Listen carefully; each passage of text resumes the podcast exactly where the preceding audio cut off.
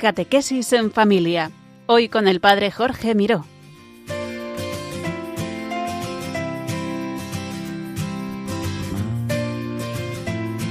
Buenas tardes, queridos oyentes de Radio María. Recibido un cordial saludo desde Valencia. Os habla el Padre Jorge Miró. Es para mí un regalo poder compartir de nuevo con vosotros este programa Catequesis en Familia, la vida en el Espíritu. En este programa del mes de septiembre, hoy vamos a comenzar contemplando cómo el Espíritu Santo nos ayuda a vivir el misterio de la cruz. Es el Espíritu Consolador. Continuaremos escuchando la palabra de Dios, la palabra que escuchamos ayer en la celebración de la fiesta de la exaltación de la Santa Cruz. Seguiremos contemplando cómo el Espíritu Santo actúa a través de la vida de los santos. Hoy contemplaremos la vida del beato Giuseppe Pino y concluiremos el programa como siempre contando con el testimonio de una persona que nos cuente cómo vive su experiencia del Espíritu. Hoy escucharemos a Vítor y vamos a comenzar invocando al Espíritu Santo, como siempre, porque el Espíritu Santo es el que se encarga de hablarnos al corazón, de que cada uno de nosotros reciba hoy la palabra que necesita escuchar. Ven Espíritu Santo, ven, ven y abre mi corazón, para que hoy pueda yo escuchar una palabra de vida y de salvación. Ven Espíritu Consolador, entra en lo más profundo de mis sufrimientos, de mi cruz, para que hoy pueda ver yo cómo la cruz es fecunda y gloriosa porque puedo ver cómo en ella está el Señor, y está el Señor salvándome a mí. Ven Espíritu Santo, entra en mis desconfianzas, en mis dudas, entra en mis pobrezas y debilidades, para que hoy pueda yo vivir en la confianza, en el descanso, en la bendición y en la alabanza. Ven, Ven Espíritu Santo y hazlo todo nuevo en mi vida. Y ahora mientras escuchamos este canto, haz tu invocación al Espíritu Santo, ahí donde tú te encuentres en este momento. Pide que venga el Espíritu Santo a ti, a tu corazón, en la realidad de tu vida.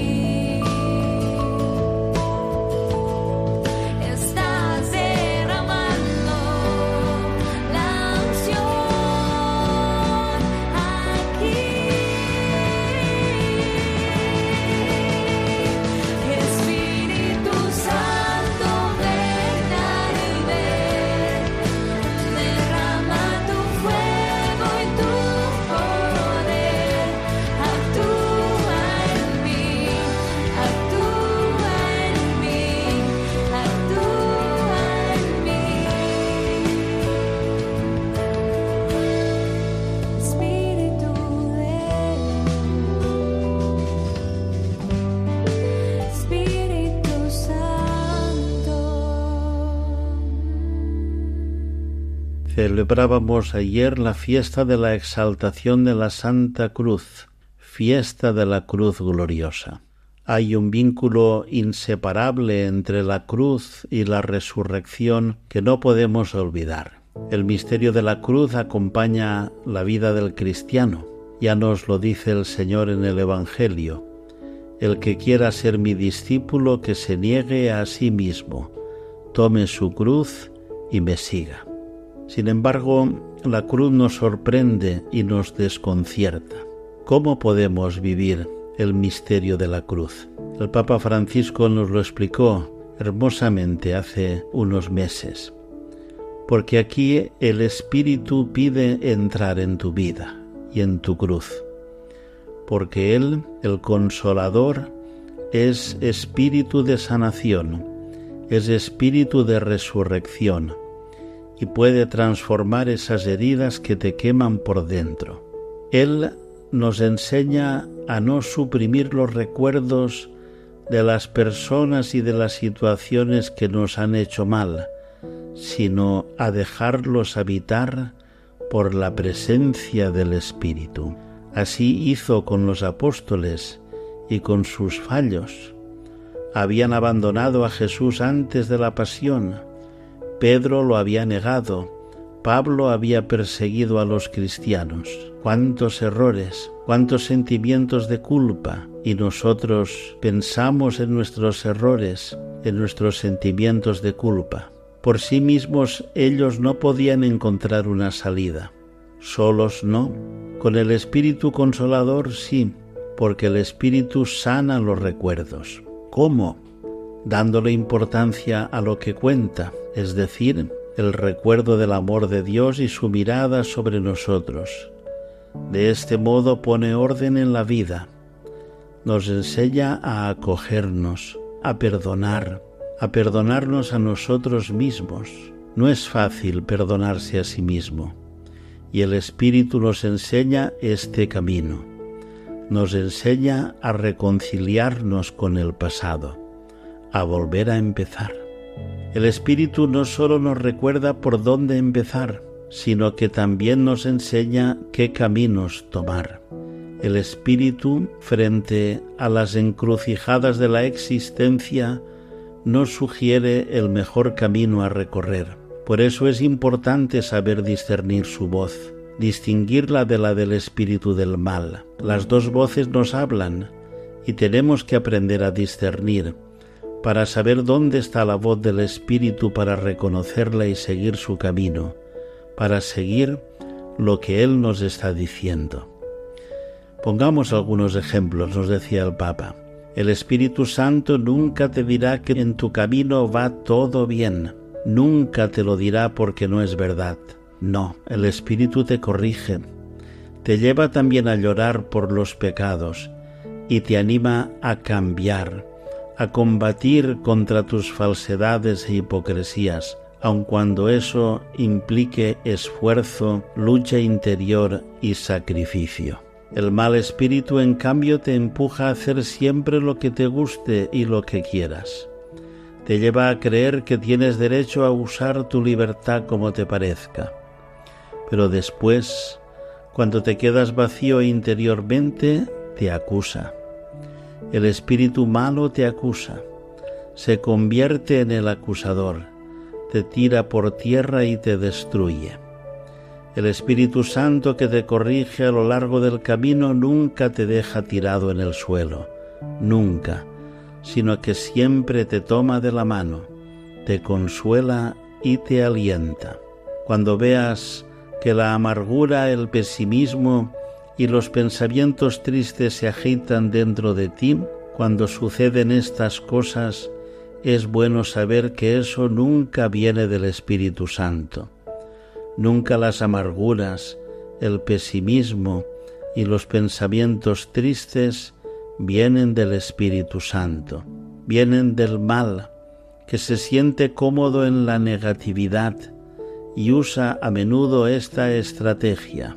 Alimenta la impaciencia, el victimismo, hace sentir la necesidad de autocompadecernos. Qué malo es este autocompadecernos. Con él viene la necesidad de reaccionar a los problemas criticando y echando toda la culpa a los demás. Nos vuelve nerviosos, desconfiados y quejosos. La queja es el lenguaje del espíritu del mal que nos lleva a lamentarnos, nos entristece y nos contagia de un espíritu de cortejo fúnebre.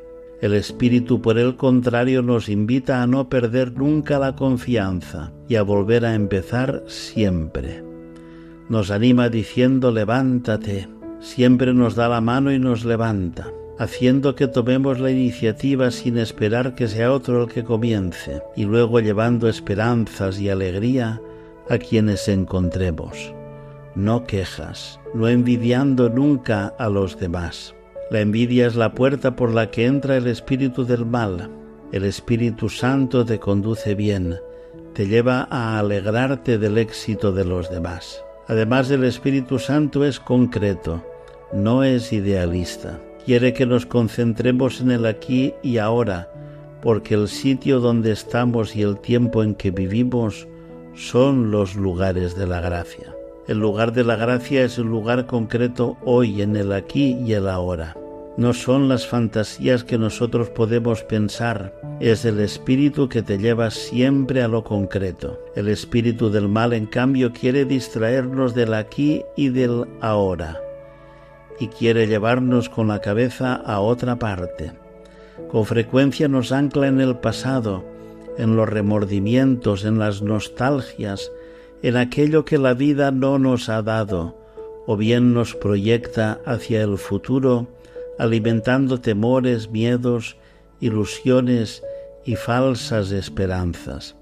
El Espíritu Santo, en cambio, nos lleva a amar el aquí y el ahora, en concreto, no en un mundo ideal y en una iglesia ideal, sino en la realidad, a la luz del sol, en la transparencia y la sencillez, que diferencia con el maligno, que fomenta las cosas dichas a las espaldas, las habladurías y los chismorreos. El chisme es un hábito malo que destruye la identidad de las personas. Ven, Espíritu Santo, ven, entra en mi cruz, entra en mi vida, en mi historia, y haz que pueda vivir en la bendición, en la gratitud y en la alabanza. Dice el padre Chus Villarroel que son muy distintos el sufrimiento y la cruz.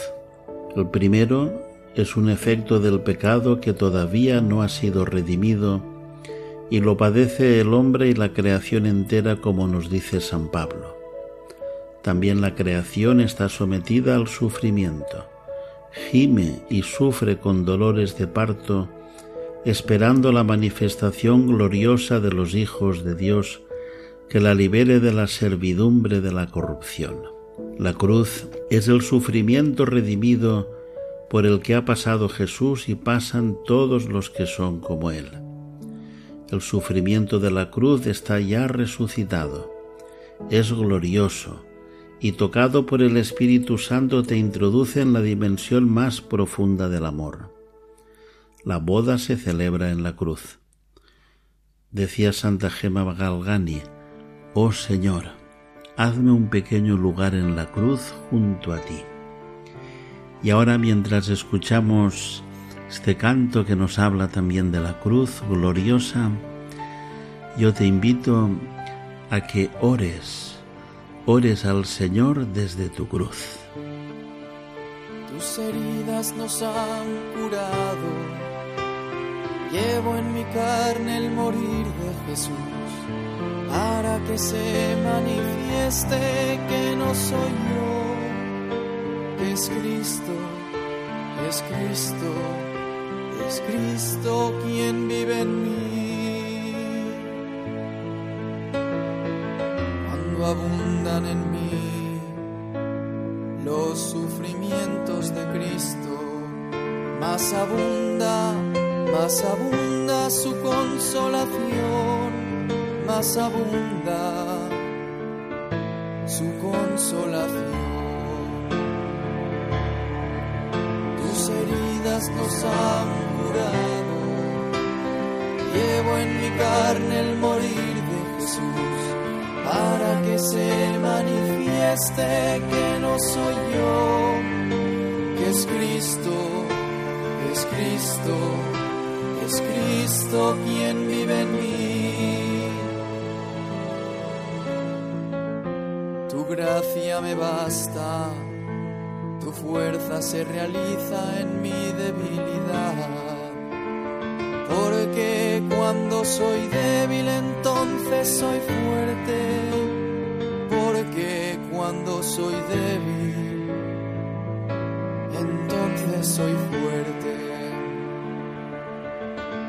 Tus heridas nos han curado, llevo en mi carne el morir de Jesús, para que se manifieste que no soy yo es Cristo, es Cristo, es Cristo quien vive en mí.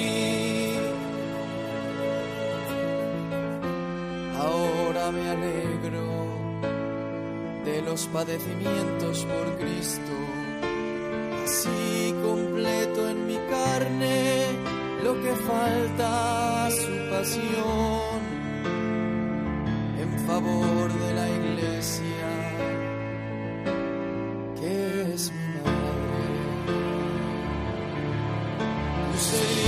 nos han curado.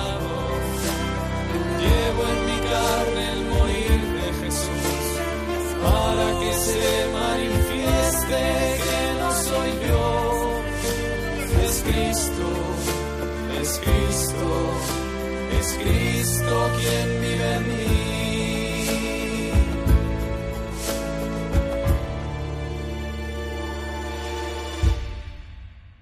Seguimos disfrutando de la sintonía de Radio María. Escuchamos el programa Catequesis en Familia con el Padre Jorge Miró que os habla desde Valencia. El Espíritu Santo inspira la palabra, la palabra que es una palabra viva, una palabra de amor, de vida y de salvación. Pedimos al Espíritu que hoy unja en tu corazón esta palabra, para que también tú puedas escuchar al Señor que te habla al corazón. Hoy vamos a proclamar la primera lectura que escuchábamos ayer en la fiesta de la exaltación de la Santa Cruz, del libro de los números. En aquellos días el pueblo se cansó de caminar y habló contra Dios y contra Moisés. ¿Por qué nos has sacado de Egipto para morir en el desierto? No tenemos ni pan ni agua, y nos da náuseas ese pan sin sustancia. El Señor envió contra el pueblo serpientes abrasadoras que los mordían, y murieron muchos de Israel. Entonces el pueblo acudió a Moisés diciendo, Hemos pecado hablando contra el Señor y contra ti. Reza al Señor para que aparte de nosotros las serpientes. Moisés rezó al Señor por el pueblo, y el Señor le respondió, Haz una serpiente abrasadora y colócala en un estandarte. Los mordidos de serpientes quedarán sanos al mirarla. Moisés hizo una serpiente de bronce y la colocó en un estandarte. Cuando una serpiente mordía a alguien, éste miraba a la serpiente de bronce y salvaba la vida. Palabra de Dios. El Papa Francisco comentaba este texto hace un tiempo y nos recordaba cómo en este día de la exaltación de la Santa Cruz esta palabra es una palabra importante. Contrasta las serpientes que muerden por un lado y por otro lado la serpiente que salva. Dos imágenes interesantes. En primer lugar, las serpientes que muerden nos hablan del pecado de la murmuración que nos acecha, como acechó al pueblo de Israel. Murmurar contra Dios significa no solo hablar mal y quejarse de Dios, quiere decir más profundamente que el corazón de los israelitas ya no confía en Dios, en su promesa. El pueblo está caminando por el desierto hacia la tierra prometida y se encuentra abrumado por el cansancio. No soporta el viaje, se desanima, pierde la esperanza y llega un momento en que parece que se ha olvidado de la promesa del Señor. No es casual que agotándose la confianza en Dios, el pueblo sea mordido por las serpientes que matan. Y esta palabra nos invita a mirar los momentos de nuestra historia personal y comunitaria en los que ha decaído la confianza en el Señor. Cuántas veces, desalentados, nos hemos marchitado en nuestros desiertos, perdiendo de vista la meta del camino. Son los momentos de cansancio y de prueba en los que ya no tenemos fuerzas para levantar la mirada hacia Dios. Son las situaciones de la vida personal, eclesial y social en las que nos muerden la serpiente de la desconfianza, que inyecta en nosotros los venenos de la desilusión y del desaliento, del pesimismo y de la resignación, encerrándonos en nuestro yo, apagando nuestro entusiasmo. Y así llegamos a la segunda imagen, la imagen de la serpiente que salva. Mientras el pueblo muere a causa de las serpientes abrasadoras, Dios escucha la oración de intercesión de Moisés y le dice, fabrica una serpiente abrasadora y colócala sobre un estandarte, y todo el que haya sido mordido al mirarla quedará curado. De hecho, cuando alguien era mordido por una serpiente, miraba hacia la serpiente de bronce y quedaba curado. ¿Por qué Dios en vez de dar estas complicadas instrucciones a Moisés, no ha destruido para siempre las serpientes venenosas. Este modo de proceder nos revela su forma de actuar contra el mal, contra el pecado y la desconfianza de la humanidad. Jesús lo explica en el Evangelio. De la misma manera que Moisés levantó en alto la serpiente en el desierto, también es necesario que el Hijo del Hombre sea levantado en lo alto, para que todos los que creen en Él tengan vida eterna. Este es el cambio radical. Ha llegado a nosotros la serpiente que salva, Jesús, que elevado sobre la cruz, no permite que las serpientes venenosas que nos acechan nos conduzcan a la muerte. Ante nuestras bajezas, Dios nos da una nueva estatura. Si tenemos la mirada puesta en Jesús, las mordeduras del mal no pueden ya dominarnos, porque Él, en la cruz, ha tomado sobre sí el veneno del pecado y de la muerte, y ha derrotado su poder destructivo. Esto es lo que ha hecho el Padre ante la difusión del mal en el mundo nos ha dado a Jesús, que se ha hecho cercano a nosotros, como nunca hubiéramos podido imaginar. Este es el camino, el camino de nuestra salvación, de nuestro renacimiento y resurrección. Mirar a Jesucristo crucificado. Desde esa altura podemos ver nuestra vida de un modo nuevo, porque desde la cruz de Cristo aprendemos el amor, aprendemos la compasión, aprendemos el perdón. Los brazos extendidos de Jesús son el tierno abrazo con el que Dios quiere acogernos y nos muestran la fraternidad que estamos llamados a vivir entre nosotros y con todos. Nos indican el camino, el camino cristiano. Sí, porque Cristo sobre el leño de la cruz ha extraído el veneno a la serpiente del mal y ser cristiano significa vivir sin venenos, significa caminar por el camino de Jesús, el camino de la salvación, el camino del amor humilde, gratuito y universal, sin condiciones y sin peros. Es decir, no mordernos entre nosotros, no murmurar, no acusar, no chismorrear, no difundir maldades, no contaminar el mundo con el pecado y con la desconfianza que vienen del maligno. Hemos renacido del costado abierto de Jesús en la cruz, que no haya entre nosotros ningún veneno mortal. Oremos para que por la gracia de Dios podamos ser cada vez más cristianos, testigos alegres de la vida nueva, del amor y de la paz.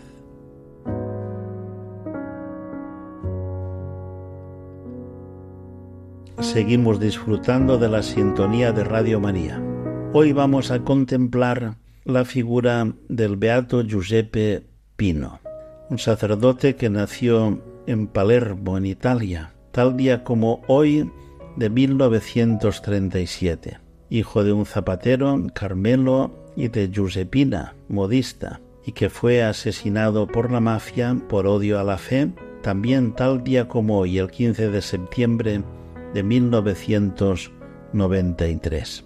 Ordenado sacerdote en 1960, desarrolló diversas tareas pastorales y desde los primeros años de su ministerio cuidó a los jóvenes y tuvo interés en las problemáticas sociales de los barrios marginados de la ciudad.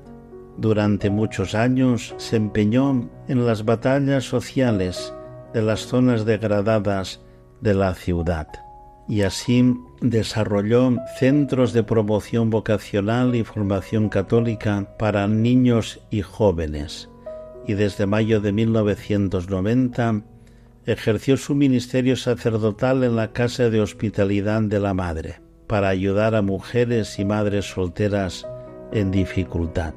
En 1993 inauguró el hogar para niños Padre Nuestro para rescatar a los menores de la mafia. En poco tiempo el hogar se convirtió en el punto de referencia para los jóvenes y las familias en la comunidad. Se enfrentó a la mafia con determinación, incluyendo el rechazo de cualquier donativo de procedencia dudosa y el retiro en las fiestas patronales de los puestos de honor de los que tradicionalmente se habían apropiado los líderes mafiosos. Logró establecer entre los padres de familia la esperanza de que podían aspirar a cultivar una sociedad de bien, encarando las inercias siniestras y recuperando los espacios públicos para el bien de todos. La mafia lo declaró enemigo y lo asesinó frente a su iglesia solo nueve meses después de inaugurar el hogar. Sus restos están enterrados en el cementerio de Santa Úrsula en Palermo. En su visita a Palermo en el año 2010, el Papa Benedicto XVI recordó a Don Pino y lo puso como modelo para los sacerdotes de Sicilia. Decía el Papa que don Pino tenía un corazón que ardía de auténtica caridad pastoral. En su celoso ministerio dio amplio espacio a la educación de los muchachos y de los jóvenes y a la vez trabajó para que cada familia cristiana viviera su vocación fundamental de primera educadora de la fe de los hijos. El mismo pueblo encomendado a su solicitud pastoral pudo saciarse de la riqueza espiritual de este buen pastor.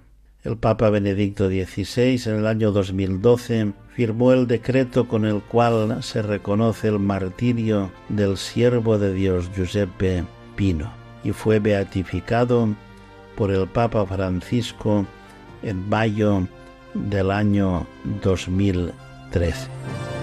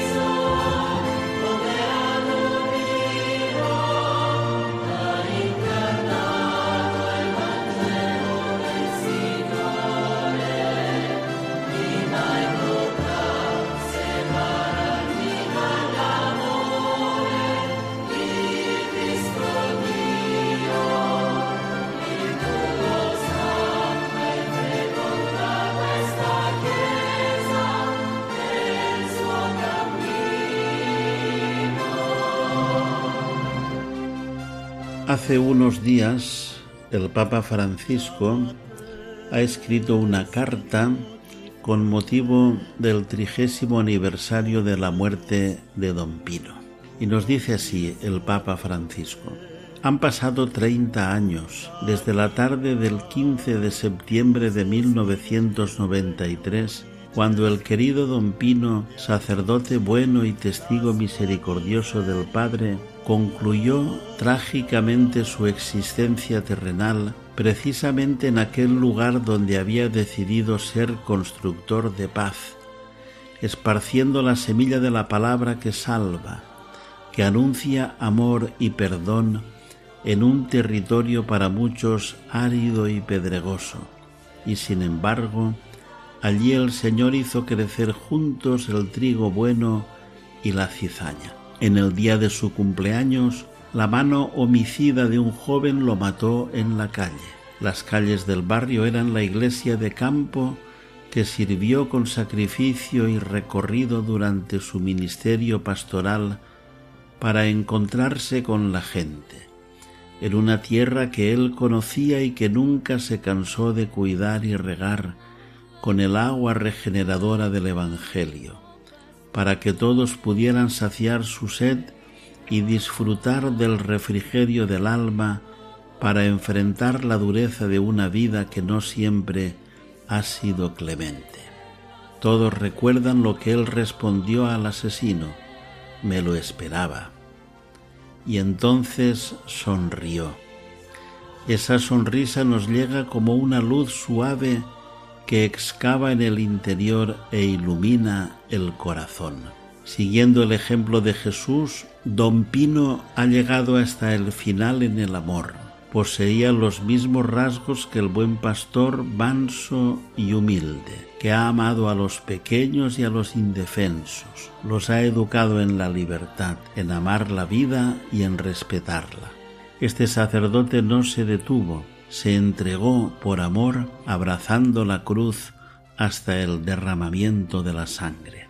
Y nos decía el Papa, a vosotros, pastores, os dirijo la invitación a no deteneros ante las numerosas llagas humanas y sociales de la hora presente que aún sangran y necesitan ser sanadas con el aceite del consuelo y el bálsamo de la compasión os exhorto a hacer emerger la belleza y la diferencia del Evangelio, realizando gestos y encontrando los lenguajes adecuados para mostrar la ternura de Dios, su justicia y su misericordia. Son signos que el cristiano está llamado a poner en la ciudad de los hombres para iluminarla en la construcción de una nueva humanidad.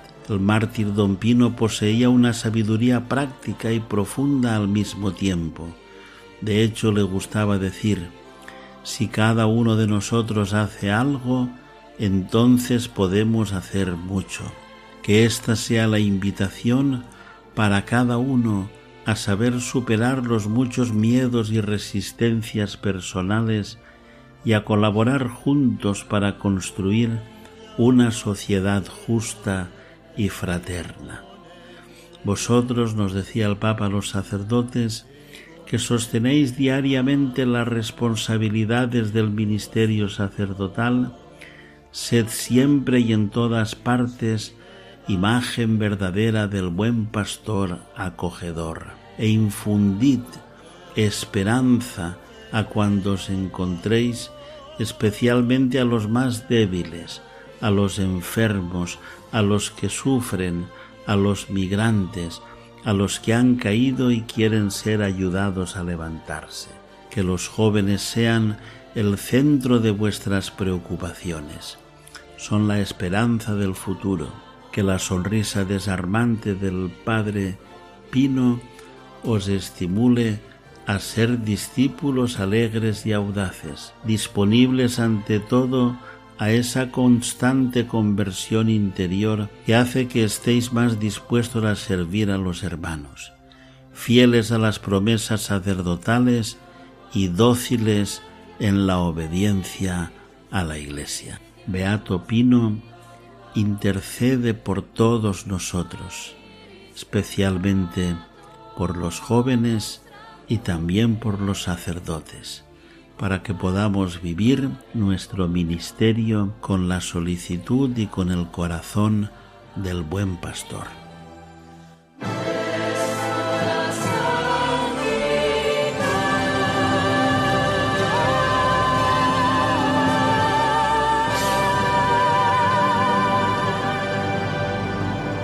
El Espíritu Santo sigue actuando en la historia, también hoy, también en tu vida y en la mía. Por eso en cada programa queremos escuchar el testimonio de una persona que nos hable de cómo es su experiencia de la vida en el Espíritu. Hoy contamos con el testimonio de un joven, de Víctor. Gracias Padre por la invitación. Me llamo Víctor, soy brasileño, tengo 30 años, estoy casado, soy ingeniero, bueno, y hace más o menos cuatro años que vivo aquí en España. Bueno, la primera vez que sentí el Espíritu Santo actuando más profundamente en mi vida fue, fue en Brasil, antes de entrar en, en la uni. Bueno, un poco de contexto. Yo nací en una familia católica, pero conforme fui creciendo, establecí una relación con Dios que se basaba solo en pedirle, pedirle y pedirle, aunque le pidiera cosas buenas, como la salud para mi familia, que podía ir bien en examen, eh, pedir empleo, esas cosas. No entendía que podía tener una relación con Dios más profunda y más estrecha. Bueno, con el tiempo empecé a desinteresarme de la iglesia por algunas malas experiencias con la comunidad en, en la que estaba, donde veía que predicaban una cosa, pero no actuaban de la misma manera. Se resultó que cuando estaba estudiando para entrar en la uni, tuve unos profesores ateos de historia, geografía y sociología que empezaron a criticar mucho a Dios y a la Iglesia Católica. Y así poco a poco iba acercándome más a no creer en Dios. Pero Dios no me abandonó y ese mismo año fui invitado a una misa donde pude sentir fuertemente el amor de Dios en mi vida. Aún así, seguí sin vivir mi fe porque no conocía la verdad, de verdad del Espíritu Santo. Y tampoco entendía la necesidad de la Iglesia Católica. Era el típico cristiano que, que aparecía por misa cuando me venía bien y cuando no, no que criticaba a la iglesia y aceptaba solo lo que era conveniente para mí. Bueno, dos años más tarde, Dios volvió a llamarme, estando ya en la UNE, unos chavales pertenecientes a una iglesia protestante me invitaron a hacer unos estudios bíblicos. La verdad que acepté porque yo era bastante arrogante y pensaba que podía darle alguna lección de cristianismo. Y ahora veo que verdaderamente el Espíritu Santo que actuó en mí para dar ese sí. A partir de ese encuentro me di cuenta que, que no tenía ni idea de cómo Dios habla a través de la Biblia, de la belleza de la palabra de Dios y cómo Dios se derrama cuando oramos en una relación de intimidad con Él. Por supuesto también me comenzaron a surgir dudas, puesto que ellos eran protestantes y tenían muchas críticas a la Iglesia Católica. Y me retaron a hablar con mi párroco para intentar defender la Iglesia Católica, inclusive. Me acuerdo que, que después de ese encuentro a casa llorando porque pensaba que había vivido en una mentira por tantos años y que toda mi familia estaba equivocada con respecto a Iglesia Católica. Gracias a Dios, mi párroco me dio el mejor consejo que podía recibir. Me dijo, tienes que conocer tu fe, hijo. Estudia. De esa manera, el Espíritu Santo había encendido una duda en mi cabeza. ¿Qué responde la Iglesia Católica sobre todos estos temas que me cuentan los protestantes?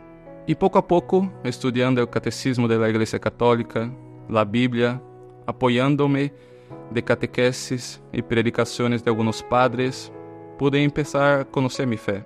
Y madre mía, qué fe. Me quedé maravillado por la coherencia de enseñanzas de la Iglesia a lo largo de dos mil años de historia, por la vida de los santos, por mi experiencia en una comunidad católica que buscaba la santidad de verdad. cómo Dios se manifestaba a través de la oración católica. Y a día de hoy, ocho años después, aún sigo profundizando cada día más. Fue precioso conocer la Santa Madre Iglesia Católica, la única iglesia verdadera de Cristo. Y que además es curioso cómo el Espíritu Santo utilizó un grupo de protestantes para llevarme a la iglesia verdadera. Y así pude entablar una relación personal con Jesucristo, con el Espíritu Santo y por supuesto con, con la Virgen María. Podría pasarme horas hablando de lo fascinante de la historia de la iglesia, los primeros discípulos de Pedro, la vida de los grandes santos, pero no quiero enrollarme más. Para ir acabando ya, solo añadir que he podido ver el Espíritu Santo derramándose en mi vida en incontables ocasiones. Lo veo cada día en las lecturas del día, los actos de fe, lo vi en el tiempo de pandemia como pude vivir un tiempo fuerte de conversión en aquella soledad. Lo vi actuando en el momento de mi boda, en el regalo de comunidad que me ha dado, en cada uno de mis hermanos, e incluso en los trámites burocráticos que he tenido que hacer. Así que nada, os invito a conocer mejor vuestra fe para tener raíces fuertes cuando vengan los momentos de tempestad y sufrimiento, que siempre llegan, momentos de prueba y purificación donde el Espíritu Santo se sigue derramando. Así que, como consejo, tal y como decía Santo Tomás de Aquino, conoce tu fe porque nadie puede amar lo que no se conoce. Gracias. Gracias, Víctor, por el testimonio precioso que nos has dado.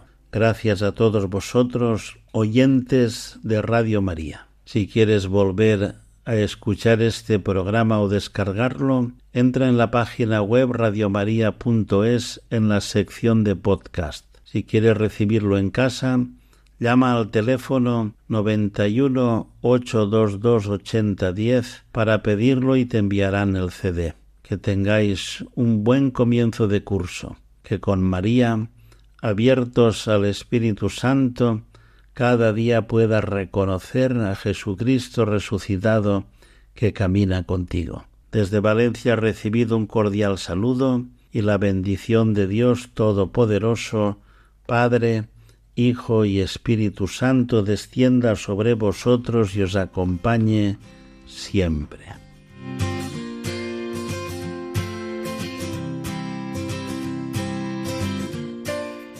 Catequesis en familia.